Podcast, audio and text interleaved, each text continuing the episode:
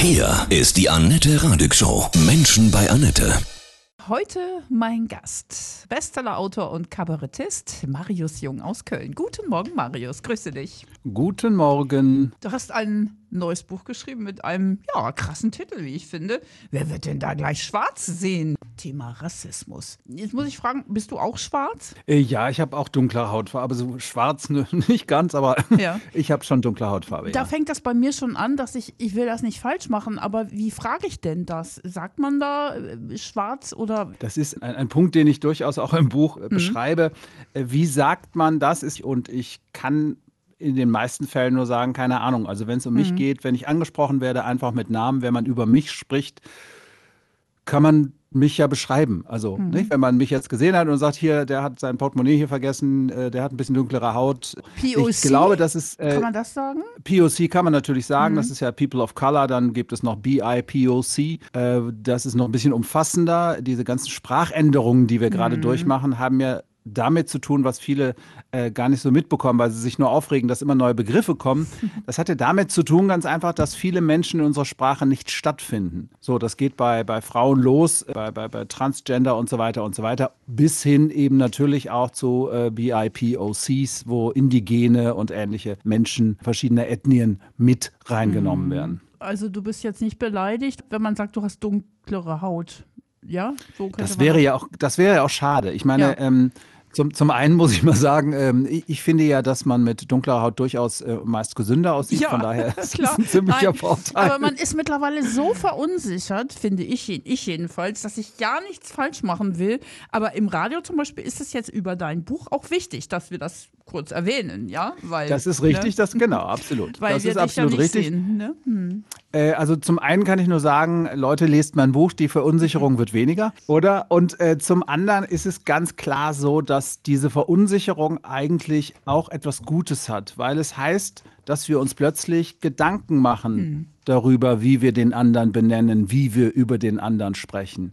Und das war, sag ich mal, äh, vor 20 Jahren zum Beispiel überhaupt kein Thema. Da hat man halt Absolut. irgendwas gesagt und das war oft rassistisch konnotiert, aber äh, das störte nicht und man sagte halt einfach so einen Satz wie, äh, ja, meine ich ja nicht so, nicht? Oder wie beim Gendern sind ja mit gemeint. Das sind diese Ausreden, die dann ähm, eben genau diese Verunsicherung verhindern, indem man mich, sich im Status quo suhlt und da bleibt und sich nicht auf Neues einlässt. Kannst du mal so ein paar krasse Beispiele von Alltagsrassismus nennen? Die sind natürlich sehr, sehr bunt, so, aber ich kann mal so, so ein paar typische Formulierungen wie äh, äh, solche wie ihr. Also schon mal das äh, hier, ähm, das, das Duzen schon mal, dass, viel- dass mich viele Leute duzen. Äh, zum anderen dieses solche wie ihr soll ja, äh, zeigt so wunderbar, dass ich natürlich null gemeint bin, dass es nicht um meine Person geht, sondern einfach nur um Attribute. Und diese Attribute werden jetzt auch an mich gebunden. Nicht? Der hat dunkle Hautfarbe, wahrscheinlich ist der, keine Ahnung, faul, klaut, was auch immer. Und äh, das sind so diese Kleinigkeiten, die immer, immer kommen oder eben doch, dass ich nicht angesprochen werde, dass ich auf Englisch angesprochen werde, dass ich, also man, man wird nicht als Individuum betrachtet und das ist äh, dann Rassismus. Das kann man, glaube ich, so ganz gut zusammenfassen. Wie war das in der Schule früher bei dir? Also auf der Grundschule, da war ich auf der Montessori-Schule äh, und das äh, ist ja jetzt schon ein paar Jahre bei mir her. Das war damals schon eine sehr moderne Schule und eine Schule, wo äh, Multikulti und wo, wo behinderte Menschen mit äh, nicht behinderten Menschen zusammen äh, gelernt haben und so weiter. Das war da nicht so groß geschrieben. Da gab es nicht so viel Rassismus, weil Rassismus entsteht ja meistens auch aus Unkenntnis. Und wenn ich mit Menschen zusammenlebe, zum Beispiel mit Behinderung, dann äh, sind meine Vorurteile diesbezüglich nicht so viel. Äh, genauso wie wenn ich, ich wohne in Köln, so in Köln gibt es seit Anfang der 60er Jahre, gibt es eine recht große türkische ähm, Gemeinde. Das heißt, äh, wir sind hier in Köln gewohnt, miteinander umzugehen und dadurch gibt es auf bestimmten Ebenen eine bessere Kommunikation. Im Gymnasium war es tatsächlich so, dass ich lange Zeit der einzige äh, POC auf der ganzen Schule war und da war ich sehr froh, als ein zweiter hinzukam. Da äh, ist dann die Schuldzuweisung nicht mehr so, nicht mehr so klar. Aber da war es auch kernig, ja? Würdest du das sagen? Oder? Na, man muss eines sehen, dass ich die meiste Zeit meines Lebens äh, schon in, viel in der Blase gelebt habe. Das heißt, äh, wenn ich jetzt äh, anschaue, ich wohne in Köln in einem gentrifizierten Stadtteil, das heißt eben meine, meine Umgebung, meine Freunde, meine Bekannte, das sind ähm, das sind eher äh, Linksintellektuelle, äh, die, sage ich mal, natürlich auch Rassismus in sich tragen. Das glaube ich, das tun wir alle. Wir alle haben hm. Ressentiments, wir alle haben Vorurteile, aber das ist nicht so arg, wie wenn man jetzt in sozial schwächere Gegenden geht. Da sind einfach die Formen der Kommunikation einfach rüder. Und äh, aufgrund dessen hat man natürlich dann auch als POC einfach, äh, sag ich mal, ein, ein härteres, ein raueres Leben. Mhm. Hast du den Eindruck, dass sich äh, seit der Black Lives Matters Debatte was positiv verändert? Ja, ich glaube schon, dass sich da was verändert, weil es plötzlich, das ist ein fester Tagesordnungspunkt. Also äh, diese acht Minuten Todeskampf, was den mhm. Mord an, an, an George Floyd zeigt, ähm, dem konnte man sich nicht mehr entziehen. Und ich mache ja schon sehr lange Vorträge in Schulen, in, in Unis, in Ausbildungsbetrieben, für Verbände und so weiter. Das heißt, ich habe mit wahnsinnig vielen Menschen gesprochen und habe im Laufe der Jahre immer wieder gemerkt, dass es viele Menschen gibt, die glauben, Rassismus, das ist ein amerikanisches Problem. Und ähm, dadurch, dass jetzt aber so was ganz Krasses zu uns rüberkam, plötzlich, wurden die Leute wacher, weil sie plötzlich gesagt haben, oh Gott, das ist ja so, so schlimme Sachen gibt's. Und äh, da kam dann plötzlich, wurde uns mehr zugehört. Mhm. Und das ist übrigens, glaube ich, einer der wichtigsten Punkte. Also ich, ähm, ich bin tatsächlich selber glücklicherweise ähm, nicht sehr empfindlich, so was bestimmte Sachen angeht. Diese Empfindlichkeit, die habe ich nur dann, wenn sich zu viele äh, Ressentiments mir gegenüber summieren. Dann irgendwann ist auch meine Empfindlichkeit, also dass man einfach sauer ist und sagt, ich habe keinen Bock mehr. Aber ansonsten äh, bin ich da, ähm, gehe ich wahnsinnig gerne in Diskurs und da merke ich halt immer wieder, aha, jetzt langsam schnallen die Leute, auch in Deutschland gibt es mhm. Rassismus und den können wir angehen und der hat oft Gründe, wo die Leute sich wundern. Also ich glaube, dass der arglose Rassismus ähm, einen Großteil des Rassismus ausmacht. Dein Buch, wer wird denn da gleich schwarz sehen. Das ist ja echt ein krass guter Titel. Wie meinst du das konkret? Ich äh, gehe in meinem Buch hin und sage, Rassismus, Diskriminierung, Mobbing, all diese Sachen sind natürlich äh, furchtbar. Wir müssen uns derer gewahr werden. Aber das Wichtigste ist, dass wir herausfinden, wie wir miteinander leben wollen. Will heißen, wenn wir konstruktiv, also wenn wir positiv, positive Bilder entwickeln, ähm, ich denke, das würde keine Minute dauern, äh, dass wir beide hier sofort jetzt Dinge, an Dinge erinnern, die wir beide einfach gerne für unsere Zukunft sehen. Hm. So. Und äh, aufgrund dessen ist es wichtig, nicht immer alles schwarz sehen und zu sagen, ja, und das klappt ja auch alles nicht und die Kulturen sind ja doch zu verschieden und so. Die, der Größteil der Probleme und der Sachen, die sich die Menschen wünschen, sind ja gleich. Und äh, wenn wir dahin gehen, zu schauen, was haben wir gemeinsam und was können wir ändern, damit wir die Dinge, die uns einen, auch gemeinsam ausleben können und dass eben Menschen, die es bislang nicht getan haben, eben auch stattfinden und eben nicht ständig überhört werden, dann sind wir einen guten Schritt weiter. Und wir müssen uns mit den Leuten beschäftigen, die Bock haben, dass wir miteinander friedlich und schön miteinander leben. Ja. Und das ist der größte Teil der Menschheit. Und aufgrund dessen, ja, ist das die Adresse, an die ich mich wende ich glaube ja immer noch, dass sich das Bewusstsein so langsam dreht in Richtung, wir sind eine einzige Menschheitsfamilie, dass diese Achtsamkeit jetzt größer wird durch alles, durch den Wandel, jetzt Corona und so. Ich habe da große Hoffnung. Siehst du das auch so? Ich glaube, zum einen, um das zu konterkarieren, was ich mir im Titel sage, ich glaube schon, dass, dass es Unterdrückung, Diskriminierung und eben damit auch Rassismus immer geben wird. Aber desto mehr wir uns dessen gewahr sind, dass es ihn gibt und wo er lauert, desto besser wird das Miteinander. Und wenn wir es schaffen, in unseren kleineren Gebinden, also jetzt nicht, nicht direkt weltumspannend sehen oder deutschlandweit, sondern wenn wir es schaffen, in unserem sozialen Umfeld da eben so eine Achtsamkeit ähm, hinzubekommen, dann haben wir wahnsinnig gewonnen. Und ich glaube, dass das tatsächlich möglich ist, weil viele Sachen heute besprochen werden. Ob das wenn man sich überlegt, was sich so in den letzten 50, 60 Jahren getan hat, das ist ja schon irre. Äh, Frauen durften in Anfang der 70er Jahre noch keinen Job übernehmen, ohne ihren Mann zu fragen. So, das muss man sich mal wirklich mal, mal vorstellen. Das ist ja noch nicht so lange her.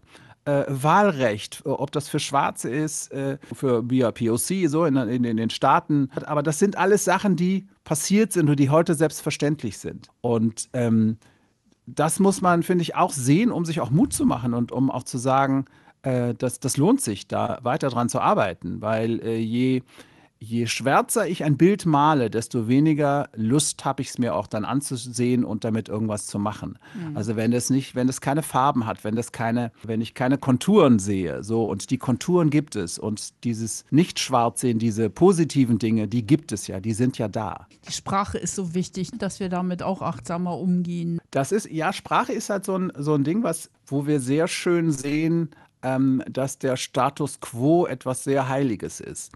Das heißt, in dem Moment, wo in die Sprache eingegriffen wird, ist das Geschrei immer direkt groß. Also da, da wird dann von der Vergewaltigung der Sprache äh, erzählt und so weiter. Was wir aber äh, sehen müssen, wenn wir jetzt zum Beispiel Sprache anschauen, der Begriff Fräulein zum Beispiel, den sagt ja heute kein Mensch mehr. Richtig. Hm. Und das ist ja auch gut so, dass den heute kein Mensch mehr sagt. Aber ähm, als der fallen sollte, Natürlich haben die Leute dann auch gesagt, ja, jetzt nehmen sie uns schon die Begriffe weg und jetzt, äh, jetzt kann man nicht mehr, nicht mehr sagen, was man will und jetzt weiß man ja schon gar nicht mehr, wie man Frauen überhaupt noch nennen soll und äh, ähnliche Dinge. Und das sehen wir bei ganz vielen Sachen. Wenn wir jetzt mal kurz aus der Sprache rausgehen, weil es da, das ist für mich sehr, sehr ähm, schön greifbar, die, die Anschnallpflicht, die Helmpflicht auf dem Motorrad, das wurde ja mit Händen und Füßen bekämpft oder Rauchverbote. Mhm. Ich meine, früher, da, also als, ich, als Kind, da hat der Arzt, der Kinderarzt im Behandlungszimmer, während ich drin war, geraucht. Nicht? Das war Anfang der 70er. So, und das würde doch heute kein Mensch mehr auch nur auf die Idee kommen. Nee. Als damals aber die Rauchverbote kamen, als die Anschnallpflicht kam, da wurde überall von der ähm, Freiheit, die in Gefahr sei, gesprochen. Da sieht man, wie sich das dann drehen kann, weil heute ist das alles selbstverständlich. Und ich glaube zum Beispiel, dass, dass, dass wir, ob es ums Gendern geht oder ob es äh, um Begriffe für nicht weiße Menschen geht, ähm, dass wir in 20 Jahren ganz viele Wendungen völlig normal übernommen haben. Wenn jemand sagt, die ist nicht schön, diese Wendung, jetzt ob das jetzt ein Gendersternchen mit einem angehängten Innen ist, dann kann ich sagen, ja, ich finde das auch noch etwas befremdlich.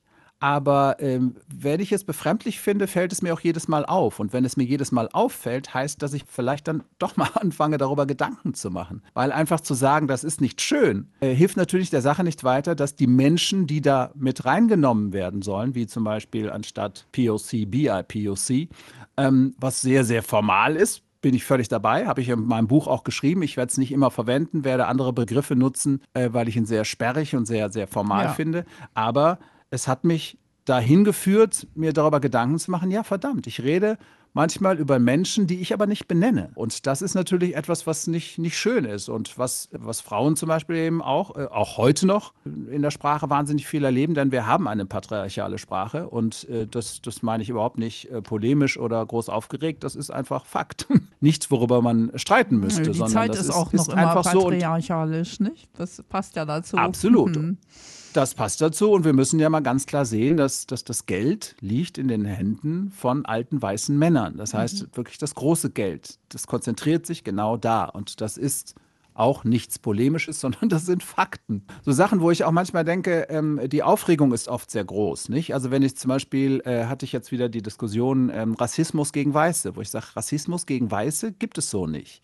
Den gibt es so nicht, weil Rassismus ein Begriff ist, der eine lange Geschichte hat und da geht es um eine systematische Unterdrückung von Menschen, von weiß in Richtung schwarz. Umgekehrt hat es das nie gegeben. Nie, auf der ganzen Welt nie. Das heißt, ein Vorurteil wird erst zum Rassismus, wenn es aus einem System heraus geschieht. Diese Unterschiede mhm. müssen wir machen und die sollten wir auch unaufgeregt machen. Und mhm. da können wir gerne auch immer drüber streiten, aber Fakten sind ja nun mal Fakten. Es gibt keinen Rassismus gegen Weiße, also im Sinne von einem, aus einem System heraus, dass Weiße von Schwarzen unterdrückt werden. Und wenn den jemand aus irgendeinem Land, aus irgendeiner Zeit kennt, der soll mir bitte schreiben, weil das würde mich sehr interessieren. Mhm. Ja, wenn da gibt es nur Einzelerfahrungen, dass man sich als Weißer nicht sonderlich wohlfühlt oder dass man als Weiße Nein, das kann Frau, auch schlimm sein. Ne? Genau, genau. In, ja, ja, gut, das, ne? das gut. In einem äh, afrikanischen äh, Land irgendwie, ne? wo, wo einem hinterhergepfiffen wird das, und so. Ne? dem widerspreche ich gar nicht. Mhm, genau, das, ist ja, auch, das möchte ich auch ganz klar unterscheiden. Da mhm. habe ich deswegen im Buch auch ein bisschen drauf verwandt das zu beschreiben. Weil äh, hier geht es hier nicht um eine Verharmlosung äh, von Vorurteilen oder Ressentiments gegen Weiße. Ne? Also jetzt im Einzelfall, dass sich jemand angegangen fühlt oder so, ne? oder eine, eine Erbschuld plötzlich übernehmen muss, nicht? Weil das ist na, äh, nicht, also mein, mein Opa war, war Nazi, aber das würde mir nie jemand vorwerfen, nicht? Aber äh, natürlich gibt es, gibt es auch Schwarze, die gegen Weiße oder sagen wir mal POCs, die gegen, äh, die gegen Weiße Ressentiments haben, die sie sagen, ja, äh, vielleicht ist dieses, ist da auch irgendein Nazi-Gen noch drin. So, ne? Mhm. Und das ist natürlich auch ein Vorurteil. Ja. So, aber dieses Vorurteil kommt ja nicht aus einer Machtposition heraus und dieses Vorurteil kommt auch nicht aus einem aus einer Handlung der Unterdrückung heraus und das ist der Unterschied. Ja, ja wichtig ist finde ich, dass wir dass wir bewusst werden und wenn wir mal wieder einen Fehler machen und irgendwas falsch sagen, ne, dann ist es kein Weltuntergang. Nächstes Mal machen wir es besser wie bei Zigeunersoße, ne? Womit ich das Problem habe tatsächlich, also wo ich echt nicht so weiß, was sollen wir denn zu Indianern sagen? Also speziell dann eben in Amerika das ist tatsächlich äh, eine, eine Geschichte, die aus, aus, aus fiktiven Geschichten herauskommt. Aus Karl May zum Beispiel genau. bei mir ganz klar. Äh, Winnetou war meine Lieblingsfigur. Mhm. Äh, um die Frage von eben direkt zu beantworten, das sind die Indigenen, von denen man heute spricht. Und dieser Begriff ist tatsächlich auch aus der Volksgruppe selber entstanden, was die meisten Begriffe ja tatsächlich nicht sind, mhm. ähm, die äh, gerade Minderheiten beschreiben. Aber hier geht es halt ganz klar darum, dass wir natürlich ein positives Bild für eine romantische Vorstellung von Indigenen haben und die heißen Indianer. Aber ich glaube, dass das in dem Moment in Ordnung ist, wenn wir tatsächlich über diese fiktiven Figuren sprechen. Weil äh, zu sagen, Pierre Pries, der Franzose war und äh, auch kein Indigener, nee. ähm, äh, ne, sei ein Indigener oder ein Indianer, das ist wurscht, weil es keine, äh, also kein tatsächlicher Mensch ist. Aber da sehen wir eben, wie wenig wir oft über Volksgruppen wissen und aufgrund mhm. dessen natürlich die falschen Begriffe, die wir für sie haben, sich in uns äh, einbrennen. Das ist wie bei Hottentotten zum Beispiel. ne? Das ist ja äh, Hottentotten, ich weiß nicht, ob der Begriff bekannt ist, das ist ja, ähm, haben die Holländer, haben, haben ein afrikanisches Volk, ein äh, ein Stamm, äh, die Hottentotten genannt. Und das kam von außen und das kam daher, dass die sehr viele Schnalzlaute in ihrer Sprache haben und sich das für die Holländer anhörte wie äh, Stottern. Und mhm. Hottentott äh, ist äh, aus dem Flämischen, das heißt Stottern. Das heißt, die haben die Stotterer genannt. Es ist natürlich schwerst beleidigend, einfach jemanden seinen Namen zu nehmen und einen eigenen Namen draufzusetzen, ja. weil es einfach dieses komplette Desinteresse zeigt. Und das Desinteresse für ähm, indigene Völker haben wir natürlich insofern, als dass wir keine Ahnung davon haben. Mhm. Wir wissen sehr wenig davon. Wir wissen mehr über fiktive Cowboy- und Indianergeschichten als über das, was tatsächlich passiert ist. Und daher, glaube ich, kommt dann unser Problem, das habe ich auch tatsächlich, zu sagen, ja, bei Indianer ist doch was Schönes. Sagt man dann indigene Menschen aus Amerika, so? Weil indigene Völker gibt es ja auch überall, also auf der Welt. Das, das ist richtig, ja, ja genau. Wenn das ich ist, aber ähm, die jetzt aus, die, die Indianer in Anführungsstrichen, aus de, unseren Western, ja, aus dem wilden Western meine, wie, dann muss ich sie ja noch näher beschreiben das sind natürlich auch Sachen, die ich zum Beispiel final jetzt so spontan gar nicht ja. zwingend beantworten nee, nee, kann. Das ist ja auch ne? alles Und das ist auch, mhm. ist auch, äh, das ist auch äh, völlig in Ordnung so. Ich würde jetzt hingehen und sagen, okay, wenn ich jetzt wirklich eine bestimmte Gruppe meine, wäre es ja auch schön, wenn ich sie, je spezifischer, desto besser. Sioux? Also ne? äh, wenn Und ich jetzt, äh, ne, genau, mhm. genau. Mhm. Das ist ja tatsächlich, meine, meine Tochter ist in der Grundschule, die hatten ein Heft, das hieß das Indianerheft und jetzt heißt es das Sioux-Heft. Ja, genau. nee, ja, und, das ähm, ist auch gut. Nee, das ja. sind das sind Sachen so, die langsam kommen und wo, meine, mhm. wo ich dann auch sehr viel mit meiner Tochter dann auch drüber diskutiere. Das ist für Kinder sehr schwierig tatsächlich ja zu verstehen, weil sie historisch noch nicht denken können. Mhm. Aber wir wachsen Aber da glaub, rein, wir Älteren auch. Das ne? ist genau. Mhm. Wir Eltern, wir alle wachsen da rein und Jugendliche und Kinder haben es natürlich da einfacher, weil sie eben nicht den Ballast des Status quo von alten belegten Begriffen in sich haben, sondern die kommen frisch und werden direkt als belegt und vielleicht auch rassistisch konnotiert oder ähnliches äh, tituliert und damit äh, nisten die sich gar nicht erst ein wie eine ne, Z-Soße oder ja. ein Mohrenkopf oder wie sie alle ja, heißen. Du hast in deinem Buch am Ende auf das so ein schönes Zitat. Es gibt keine Menschen, die tatsächlich weiß sind. Kannst du das nochmal wiederholen? Es gibt keine Menschen, die tatsächlich weiß sind oder schwarz. Wir alle haben Haut. Und diesmal so, mal so getönt. Mehr ist nicht dabei. Es ist nur ein Pigment, Leute. Aber an der richtigen, respektvollen Sprache für die Tönung, da arbeiten wir noch. Oh, das ist ein schönes Schlusszitat. Vielen Dank. Wer wird denn da gleich schwarz sehen? Dein neues Buch. Herzliche Grüße nach Köln, Marius Jung. Dankeschön. Dankeschön.